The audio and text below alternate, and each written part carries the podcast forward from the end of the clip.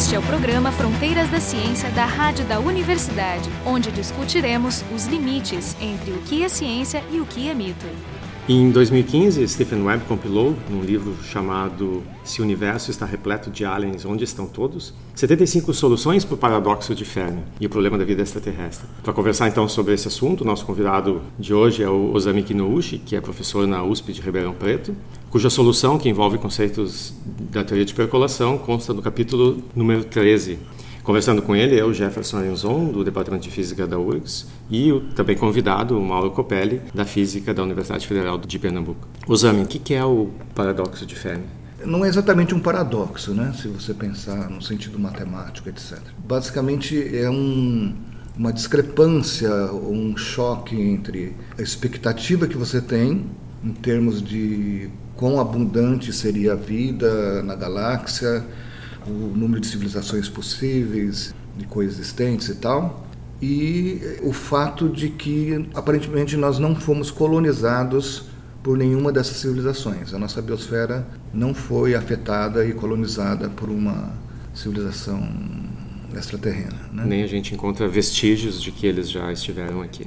Pelo menos até agora, né? Quer dizer, historicamente tem a ver com o fato que de 1952 foi uma época que havia esses relatos sobre UFOs, UFOs em cima da Casa Branca, havia muitos filmes de ficção científica sobre discos voadores e tal, tal. Tudo dentro da paranoia, né? Com, é, com as invasões, é, possíveis invasões é, da, é, Exatamente, da Guerra Fria, Unidos, né? Então, 1952 foi um ano especial no auge desse tipo de coisa.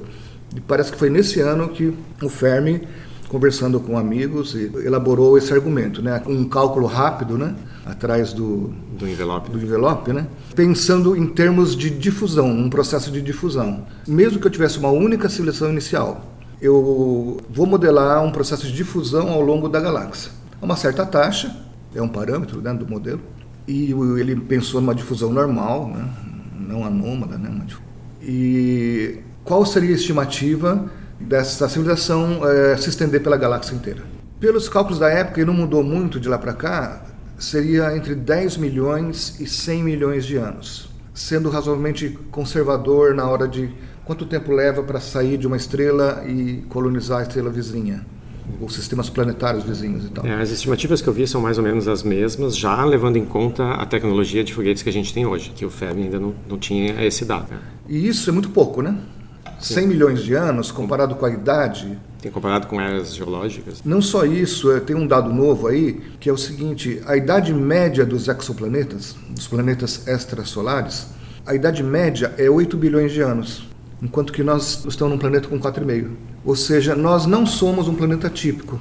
Os planetas típicos são bem mais velhos que a gente. Então, teria tempo suficiente para desenvolver civilizações e se espalhar. Aparentemente, não é esse o problema, né? Então fica justamente essa discrepância. Eu esperaria que uma civilização que fosse uma, né, poderia ter 10 mil civilizações. 9.999 viraram budistas, ou seja, não querem se expandir. Mas se pelo menos uma quiser se expandir, em 100 milhões de anos ela dominaria a galáxia. Né? Mas ao mesmo tempo não chegaram na gente. Então essa que seria a, o paradoxo. Mas essa, pelo que eu vi, é uma das formulações do paradoxo, né? Porque tu não precisa necessariamente invocar a viagem interestelar para mostrar essa discrepância. É como tu disse, por exemplo, tu pode ter civilizações que não querem viajar, pode ter civilizações que em algum momento chegar a atingir um nível de consciência ecológica que por parcimônia, não, a gente não vai tocar nos outros ambientes. E bom, então se tu tiver uma civilização eles podem até não querer viajar, mas eles podem enviar sondas. E essas sondas podem explorar. E ao fazer isso, deixam vestígios. Então, outra formulação que não envolve... Que é mais forte, né? É, que não envolve São isso. sondas de von Neumann, né?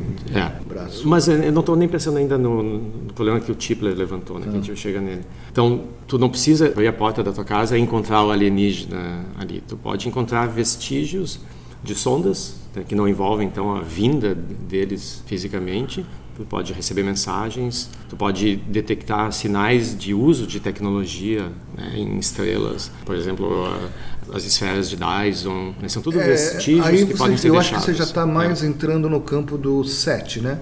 da busca por inteligência.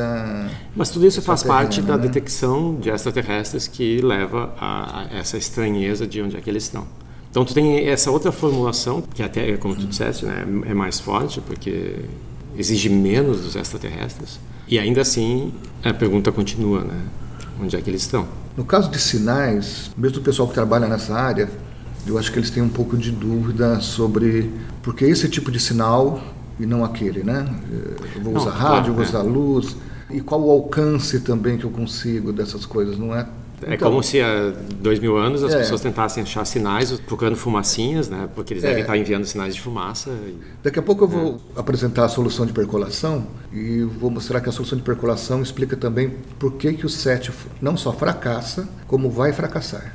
Tá bom, antes de entrar, mas na, antes de, tá, antes de entrar na sua solução, quais são as soluções? Tem 75 soluções, mas na verdade são grandes grupos. E nem todas são iguais, ou seja, não, não é você falar assim, ah, dado que tem 75 soluções, a chance de a minha estar certa é 1 sobre 75. Não, não é assim. Muitas das soluções, por exemplo, não são testáveis. Poderia até tá, estar certa, mas é irrelevante no, no momento, porque não é testado. E provavelmente essas 75 também não são exaustivas, já devem ter pensado em outras é possibilidades. É difícil pensar, né? deve ter, daqui, daqui a alguns anos ele vai publicar 100 soluções. Na verdade, eu vou colocar o problema tanto a questão de difusão ou processo de ramificação, que é basicamente assim, como que o processo vai se espalhando no espaço. Então, se um processo inicia e daqui a pouco, dependendo de uma certa distância, ele morre, ele não propaga, ele não percola pelo sistema, né? não propaga através do sistema, a gente chama que isso é um processo subcrítico. Grande parte das soluções do livro do web é simplesmente propondo, olha, as civilizações, em termos de colonização, por uma razão ou outra, são subcríticas. Ou por motivos econômicos, ou porque a civilização morre, por causa que a tecnologia é autodestrutiva. Então, grande parte dessas soluções se apega numa ideia de que o processo morre, o processo é subcrítico. Ou talvez ele nem saia do planeta original. Tão difícil viajar que não saia do planeta original. É o subcrítico total. Ou uma primeira diretriz que impede. Não, então isso já não seria. E aí chama hipótese zoo, a hipótese do zoológico. Nós estamos aqui num processo independente de desenvolvimento e a federação não deixa que se afete aquele processo ali. Isso chama hipótese ou o problema que criticam dessa hipótese é que tem que ter a federação, ou seja, tem que ter todo mundo entrar em acordo, não pode que os romulanos venham e ferrem com o processo. Então você tem que fazer premissas sociológicas sobre qual seria o comportamento dos aliens. O problema é fazer premissas sociológicas sobre aliens é um negócio chato. Não, e tu cai no mesmo problema das teorias conspiratórias, porque a teoria conspiratória envolve uma combinação com muita gente. Todos Sim. os funcionários, ex-funcionários da NASA, que estiveram envolvidos no programa espacial, tem que combinar. A gente, ninguém fala que o homem não foi na Lua, que foi tudo inventado. Não funciona isso. Absolutamente não funciona. Alguém vai querer tirar uma vantagem. Não, eu vou contar o segredo e? Eu vou lá e vou vender tecnologia escondida para eles. De novo, extrapolando para os alienígenas um comportamento humano. Exatamente. Né? Então a gente não tem como saber o que, que eles vão fazer. E, né? e só para fechar, a outra visão seria: não, eu tenho um processo super crítico. Realmente você vai colonizar a galáxia. Mas daí vai aparecer o paradoxo de Fermi, quando você assume que o processo é super crítico. Eu vou deixar para falar daqui a pouquinho, mas a minha solução é que o processo é crítico, no meio do caminho entre os as dois tipos de processo. Eu estava escutando vocês e fiquei curioso em relação à conjectura da panspermia. Será que os ETs somos nós? estaremos colonizados. Isso não resolve o paradoxo? Não em termos de civilizações, né? É, porque isso acho que não se qualifica como um contato. Isso é uma, uma colonização provavelmente involuntária. Explica a origem é, da vida, mas... A panspermia afeta outra coisa essa expectativa de que existe vida lá fora, expectativa de que existe vida na galáxia. Se existe panspermia, então a probabilidade de vida na galáxia é bem maior, dirigida ou não dirigida, né, que eles falam. Né?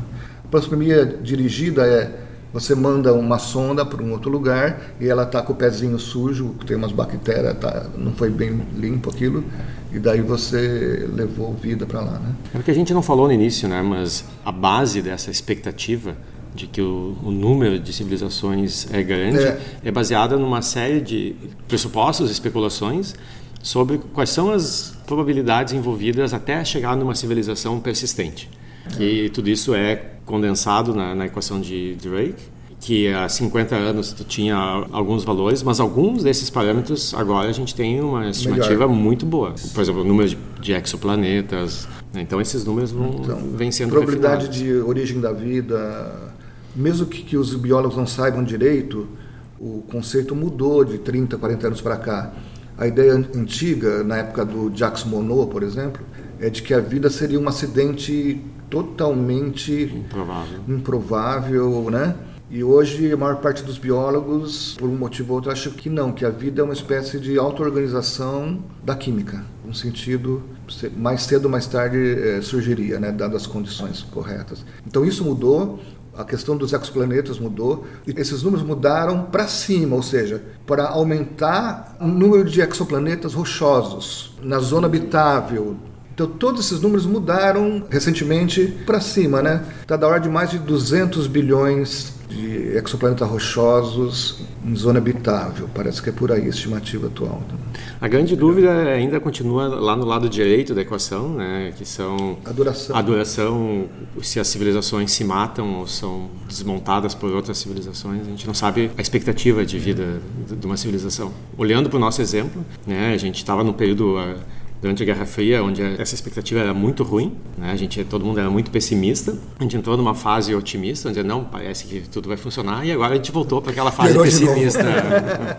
é, eu acho que o problema desses argumentos também, de novo, é sempre são distribuições. Então, sempre vai ter alguém na cauda da distribuição. Se tiver pelo menos uma civilização que dure o suficiente, já vale o argumento. Esse, o problema é o pelo menos é. um. É, e tem uma outra coisa que a gente não mencionou, tu mencionou de passagem, que é o, o caso dessas sondas de von Neumann, né, que elas são autorreplicantes.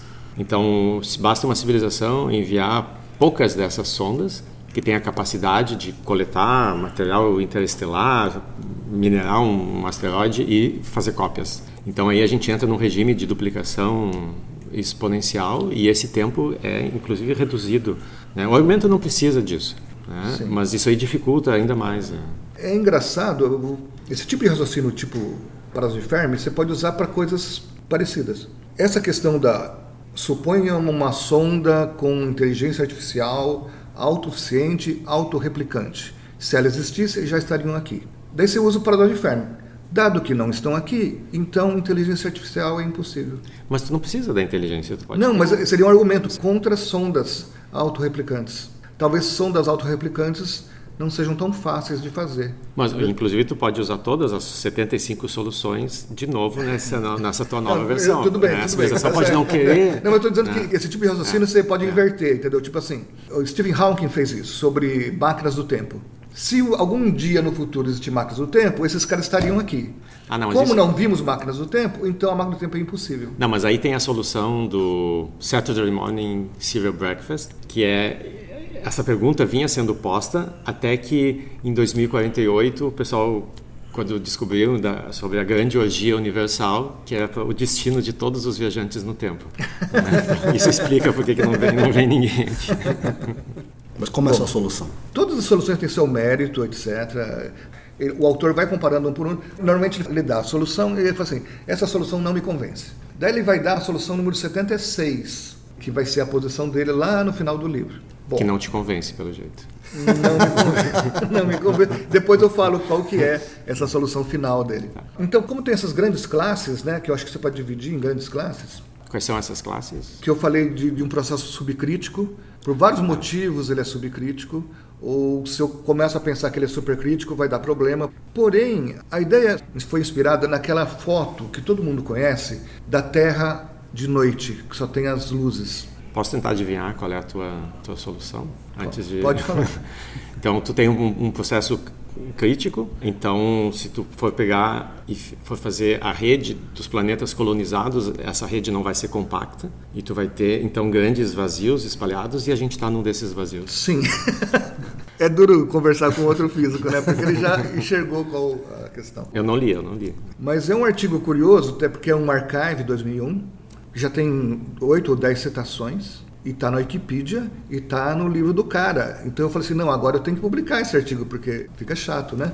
Na verdade, essa ideia primeiramente foi colocada por Landis alguns anos atrás, Geoffrey Landis. Ele trabalhou na NASA, ele virou escritor de ficção científica E justamente ele fez um modelinho de percolação, mas aquela percolação tradicional, entre um link e outro, que seria os quadradinhos das áreas da galáxia, tem um certo Pzinho estático. E ele simplesmente mostrou que tem o P maior que crítico, menor que crítico, e no P crítico tem os grandes bolsões, os buracos de todos os tamanhos. É, talvez eh, seja melhor desenvolver um pouco o que é o conceito de percolação, porque a maior parte das pessoas não sabe. Né? Hum. Então, imaginem um, um tabuleiro né, onde eu vou colocar pecinhas de dama.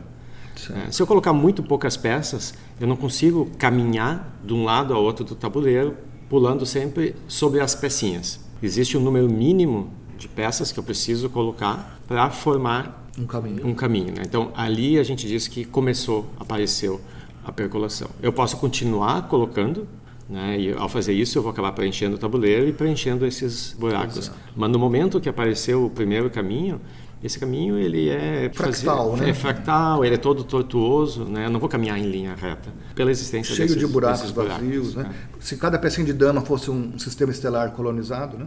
É o nosso modelo é parecido, mas ele é mais dinâmico, né? É baseado no que é chamado de percolação por invasão, ou seja, você parte de um sítio central, você examina os sítios vizinhos e você vai colonizando os sítios vizinhos com uma certa probabilidade. Percolação por invasão é assim, cada sítio tem um, um número, um valor, entre 0 e 1. Um, e você olha quem tem o menor valor e coloniza. E depois vai indo assim, sempre olhando a borda e tal. O nosso modelo não é exatamente isso, ele é um pouco mais suave, né? com probabilidade E a menos beta, alguma coisa. Todos os sítios podem tentar a sua colonização. É uma coisa mais suave do que a percolação por invasão. Acho que uma parte técnica não interessa. Não, mas tem uma coisa importante que tu está dizendo, que fica implícita, é que tu não está simplesmente propondo uma ideia vaga, genérica. A tua proposta envolve... É ter um modelo concreto, é, é um modelo... a gente vai simular, tirar resultados, comparar, inclusive o tamanho da rede, a gente está modelando como sendo a zona habitável da galáxia, com as dimensões corretas e tal. Ou seja, vocês têm um modelo testável com parâmetros mais Exato. realistas. Para tentar medir essa questão dos buracos que a nossa e quanto tempo leva para ele colonizar. Né? Nós temos um parâmetro que, conforme vai aumentando, o tempo de colonização vai subindo de forma exponencial, vai subindo muito rápido. Então, mas qual que é a situação final? É aquilo que você descreveu agora há pouco. É uma difusão que não é uniforme. O agregado né, de, de sítios da civilização, vamos dizer assim, a civilização não é uma coisa compacta, ela é parecida não que o modelo descreva a civilização humana, mas fica parecido com a civilização humana, ou seja, eu tenho a Amazônia, eu tenho o Saara, eu tenho sei, as ilhas lá no Pacífico, tem um monte de lugar que eu posso alcançar, eu tenho tecnologia para chegar lá, só que eu não colonizo, eu deixo quieto. E a questão não é apenas que tal lugar não está colonizado, mas todos os lugares ao redor não estão colonizados. Ou seja, a questão da que a gente chama de correlação espacial, né? São essas essas bolhas vazias. Então, qual é a ideia? Imagina que tem uma tribo lá na Amazônia e ela olha não sei quantos quilômetros, ela pode olhar para tentar ver se tem alguém. Não consegue, não tem contato com ninguém, ela está isolada, por definição, né? Então, se ela usar o, o raciocínio de Fermi, ela vai dizer assim: bom, então nós somos únicos no planeta. Porque se existisse alguém, já teria dado tempo deles chegarem aqui. Como não chegaram, nós somos únicos claramente o raciocínio está errado. Então a proposta é exatamente essa. Nós temos um processo de difusão anômalo, vamos dizer assim, né? A colonização da galáxia fica cheia de buracos enormes e médios e todos os tamanhos. E dado que a gente não foi colonizado, um chute, vamos dizer assim, seria que nós estamos dentro de um grande buraco. Então, ao invés de um zoológico. É, eu não uma, preciso exigir uma tribo indígena. Que, que exista uma ONU, que exista a federação. É um simples processo natural de difusão. Qual que é a vantagem dessa ideia? Fora essa questão que é um modelo simples e não tem nada de sociologia em cima. A ideia é o seguinte: se for verdade isso, significa que se eu olhar aqui perto procurando aliens, não vou achar porque eu estou dentro do buraco. Portanto, isso explica por que, que o 7 falhou. E o 7 só vai parar de falhar quando o raio de busca se estender além do meu buraco. Teria que agora estimar qual é esse buraco. E se o nosso buraco for de mil anos-luz? Talvez o 7 seja incapaz de. Eu entendo que tem um, um, modelo dinâmico. Então, uma das soluções simples, originais, é simplesmente não deu tempo para essa única civilização difundir e percolar e preencher todos os buracos. Tu tem um problema parecido. Porque tem essa solução crítica, tu chegou numa configuração com buracos de, de vários tamanhos, que, onde a gente estaria, mas por que que tu para aí? Por que que tu não supõe que essas civilizações continuaram a colonizar e a, essa superfície do buraco começa a encolher? Por que que eu não posso Então, simplesmente é dizer isso- é uma questão acho, eu de acho tempo? que pode, pode- É. justamente. Acho que o que você está me pedindo é o seguinte: esse tipo de coisa que, que eu tenho buracos de todos os tamanhos, esse tipo de fusão, é característico dessa chamada percolação por invasão. É o primeiro modelo que é tido como de criticalidade auto-organizada. Então, Isso, ah, por que que fica no estado... então, que que fica então, no estado eu, tenho, crítico? eu tenho que justificar melhor essa questão. Não tem exatamente um parâmetro que eu boto ali com tal valor, mas tem um certo limite, vamos dizer assim, que é parecido com a percolação por invasão. Eu acho que talvez está faltando esse, essa parte do- da solução, de por que, que o sistema é crítico em vez de ser supercrítico. Ou, na verdade, ele é levemente supercrítico, mas tudo bem. Que ele atinja o estado crítico, não tem, eu não vejo problema, mas porque ele permanece. Não, então, ali, não, é, isso, não é. na, na percolação por invasão, isso é- ocorre normalmente. No caso da, É, das pare- é- é civilizações, porque parecido, que- é parecido. É porque é muito difícil crescer. É como se os buracos, a borda dos buracos é uma sequência de números altos. Esses números têm a ver com a dificuldade de colonização. É como se eles fizessem uma espécie de barreira. Você não consegue tu- tu- penetrar nas bolhas. Claro, tu chega na, num lugar na Amazônia que tem um rio muito largo, tu vai colonizar Exa- a então, é algo pare- exato, é coisa Mas, de parecida. novo, é uma questão de tempo. Daqui a pouco acabam as soluções fáceis, a gente vai para o lado Sim, complicado. ok, né? tá. Nós estamos medindo, por exemplo, agora essa questão de tempo. O tempo de colonização. Aí, aí sim. Então, o que acontece é que esse tempo ele é muito longo. Não é 100 milhões de anos. Vai jogar lá para cima esse tempo. Então, Pra- tem um ingrediente seja, essencial. Vai ter dois tempos. Um tempo é o tempo de percolação. O tempo de percolação poderia ser os 100 milhões de anos. Atravessou a galáxia. Isso é um tempo. O outro tempo é o tempo de encolhimento dos buracos. Deixar compacto. De-. É, é que nem uma dinâmica de domínio, é um processo bem mais lento. Tá, então, o teu argumento só jogar lá.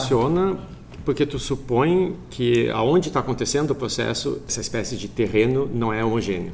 Porque se Sim. fosse homogêneo, não teria esse Ah, problema. sim, claro, claro. O modelo precisa disso e a ideia é que cada sistema estelar tem a sua habitabilidade diferente. Claro, porque tu- se tu está supondo que é uma civilização, essa civilização está procurando características que sejam comuns ao seu sistema estelar original. Cada vez que ela encontra um sistema que é um pouco diferente, ela vai para o sistema do lado. Mas aquele sistema talvez seja bom para outro tipo de civilização. Então ali começa a formar o, É, o buraco. não estudamos ainda duas civilizações competindo. Né? Não, duas civilizações eu acho que até acelera o processo, É, porque tu vai sim, começar em sim, dois também. lugares, vão criar uma interface, é, né, onde elas vão, de- de elas vão competir. Agora, o nosso argumento é simplesmente, ah, é a solução? Não, não dá para saber. Apenas o que eu posso fazer é assim, o que, que essa solução tem de vantagem frente àquelas outras 75? Então, essa questão de não tem coisas sociológicas, de que é um processo bem conhecido da física, de difusão, ou de, né, um modelo que eu posso trabalhar concretamente, vou poder medir tempos de colonização. Assim, o número de, de suposições que tem que fazer é, é, bem, menor. bem menor, né? A solução 76, vamos dizer assim, a solução do web, que não é dele porque vem desde o Monod, talvez, é aquela velha solução. Não é nem questão de inteligência, porque algu- algumas pessoas falam que a inteligência é difícil de obter, ou a civilização é, é difícil de, né, de surgir, ou a viagem, ou- tem várias coisas assim, né? A dele é mais radical mesmo. Ele acha que o surgimento da vida é um processo totalmente raríssimo do raríssimo do raríssimo. Você não tem na galáxia planetas suficientes para fazer as tentativas de surgimento da vida. Ou seja, a solução dele é estamos sós. No nível bacteriano. O pessoal da, da Terra Rara, né, do livro Terra Rara, não, não assume isso. Eles assumem que tem micróbios. Ele acha que nem a vida bacteriana não existe. Mas ele pode ser refutado rapidamente, né? Exatamente. Na hora que acharem em Marte ou em Encelado. Europa micróbios que não são da nossa árvore filogenética, né? Sim, que elimina qualquer chance de ter sido contaminação. É. Então ele vai estar refutado e eu acho que muito provavelmente nós vamos ver essa refutação. Se não a gente, os nossos filhos. Né? Eu, pessoalmente, eu gostaria de ter uma refutação do tipo uma nave pousando aqui. Porque eh, só de imaginar as possibilidades de literatura, de arte, de música, de pornografia alienígena, né? de- Surgiu um livro novo de um físico, agora de divulgação também esse ano, chama Universo Alien, em que ele mostra toda a parte de cinema, livros de início, depois cinema. A, como que a cultura pop ou a cultura em geral foram elaborando ao longo do século XX o conceito de alienígena, que de uma época era irmãos do espaço, altos, loiros, não sei o quê. Depois viram os greys, né? Agora são reptilianos. É, mas acho que ao mesmo tempo se desenvolveu também uma linha de tentar compatibilizar a imagem do alienígena com o que a ciência nos diz que a gente pode, pode esperar. Bom, isso é, é verdade, porque na década de 50 os alienígenas vinham de Marte, vinham de, de Vênus, né? e eram todos humanoides, pouco, né? Então, daí eles foram mudando, né? Então, por exemplo, com a, esse último filme A Chegada, que são aqueles polvos gigantes com sete braços, com uma linguagem não serial, não linear, né? né? É. Bom, e de onde vem o pessoal que trabalha nessa área? Então, tu professor de física, é, faz isso, isso, como um hobby. Foi um hobby, né? né? Um, e, é, um, hobby, um hobby no sentido que eu conhecia percolação por invasão. É, tu usou as ferramentas que a gente encontra dia, né? Para aplicar dia. em alguma porque eu, eu, posso fazer isso e o pessoal de astrobiologia talvez não possa, porque eles não têm a ferramenta. E, e dessas 75 soluções, quantas têm esse mesmo status que a tua, que pode construir um modelo, testar, testar, que chegaram a fazer alguma coisa, tu sabe? Acho que tem algumas, mas eu hum. precisaria rever ali no, no livro, né? A maior ah, parte deve ser uma ideia genérica, plausível. For, né? Fora a sua ideia, qual você mais gosta? Qual seria é o plano B? Assim. É o plano B. não, eu, preciso, eu precisaria rever ainda as várias soluções, são muitas soluções.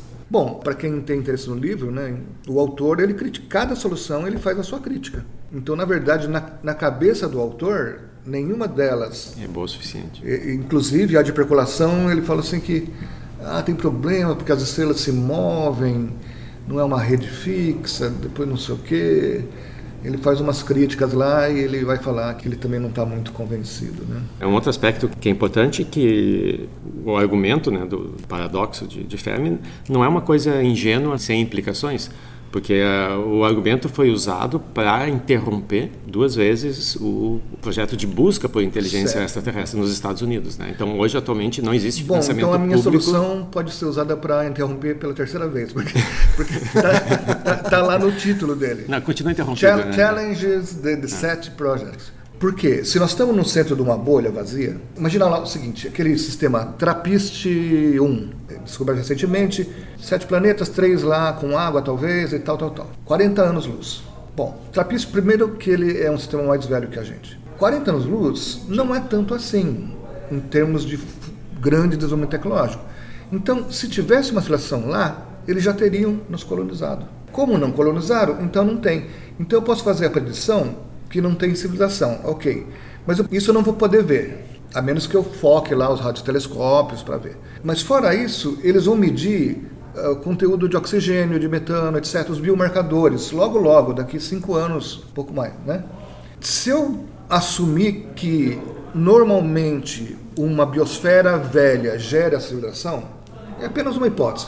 Uma biosfera velha gera civilizações. Usando o paradoxo de Fermi, eu vou para trás e falo assim: lá não tem biosfera porque se tivesse biosfera, teria a civilização e a civilização teria colonizado a gente. A menos que seja uma solução completamente diferente do que a gente Bom, imagina. Ok, né? tudo bem. É.